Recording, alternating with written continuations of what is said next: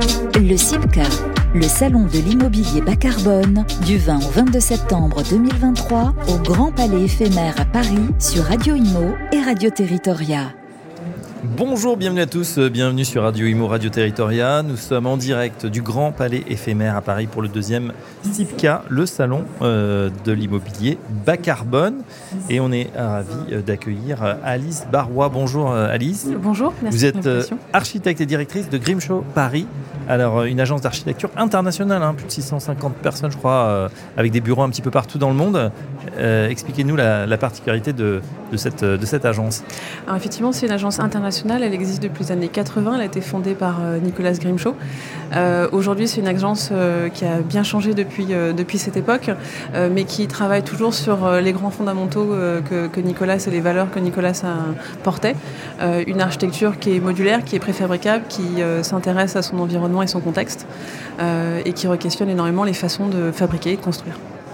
Voilà, fabriquer et construire, c'est justement les questions qu'on se pose sur ce SIPCA, euh, version 2023, et c'est parti pour durer.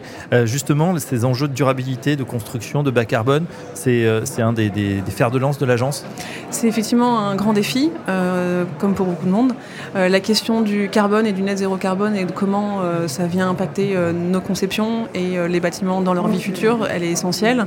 il y a forcément une réflexion aujourd'hui qui se fait et qui va à la fois dans la formation des architectes de l'agence, euh, mais aussi sur le retour d'expérience des projets qu'on réalise pour comprendre effectivement quels sont les résultats, euh, quelles sont les manières d'avancer, de faire mieux euh, et de pratiquer une architecture qui est plus, plus responsable. Est-ce qu'il y a des projets emblématiques qu'on pourrait connaître ou le grand public Alors des projets plus anciens comme la gare Waterloo à Londres, Eden Project, je ne sais pas si vous connaissez, c'est des biomes pour une serre tropicale en, dans les Cornouailles qui a été fabriqué dans une ancienne carrière d'argile dont le principe était de, de réhabiliter un territoire qui a été abîmé donc, par, un, par un process industriel euh, pour, par la main de l'homme et dont la Fondation Eden euh, s'est euh, approprié le territoire pour le transformer en un parc de loisirs et de culture et de recherche. Donc c'est de l'accueil du public des écoles, de l'enseignement, mais c'est aussi de la recherche sur la biodiversité. Donc on a réalisé les biomes et les bâtiments d'enseignement et d'accueil du public avec des solutions structurelles économiques simples, mais qui soient aussi légères forcément sur la manière dont on va impacter ce territoire qui était déjà bien impacté au départ. D'accord. Est-ce que plus près de nous en France, est-ce qu'il y a des, réalisations également? Alors on est récent en France, ça fait six ans que l'agence est implantée en France par le biais de Gare du Grand Paris Express sur lequel on travaille aujourd'hui. Oui. Euh, on a notre premier chantier qui est euh, en cours aujourd'hui à Toulouse, qui est la passerelle Rapace, euh, avec EFH Ingérop et l'agence PPA, et qui sera livrée début d'année prochaine. Très bien. L'intérêt pour vous de participer ou de, de venir à ce salon bas carbone, quel est-il? C'est là où vous démontrez euh, votre savoir-faire ou bien vous trouvez des nouveaux clients? Euh, c'est plein de choses à la fois. C'est effectivement parler de notre savoir-faire et euh, euh, ce qui nous intéresse et ce qui nous passionne au quotidien. c'est aussi de rencontrer forcément de nouvelles personnes et de savoir comment les autres s'approprient ces questions environnementales, ce qu'on en fait et quels sont les grands acteurs du, métier. On a l'impression en tout cas qu'il y a un virage qui a été clairement opéré depuis, depuis quelques années et notamment avec la loi aussi qui évolue, par exemple tout ce qui est décret tertiaire, réduire absolument ses, ses consommations énergétiques.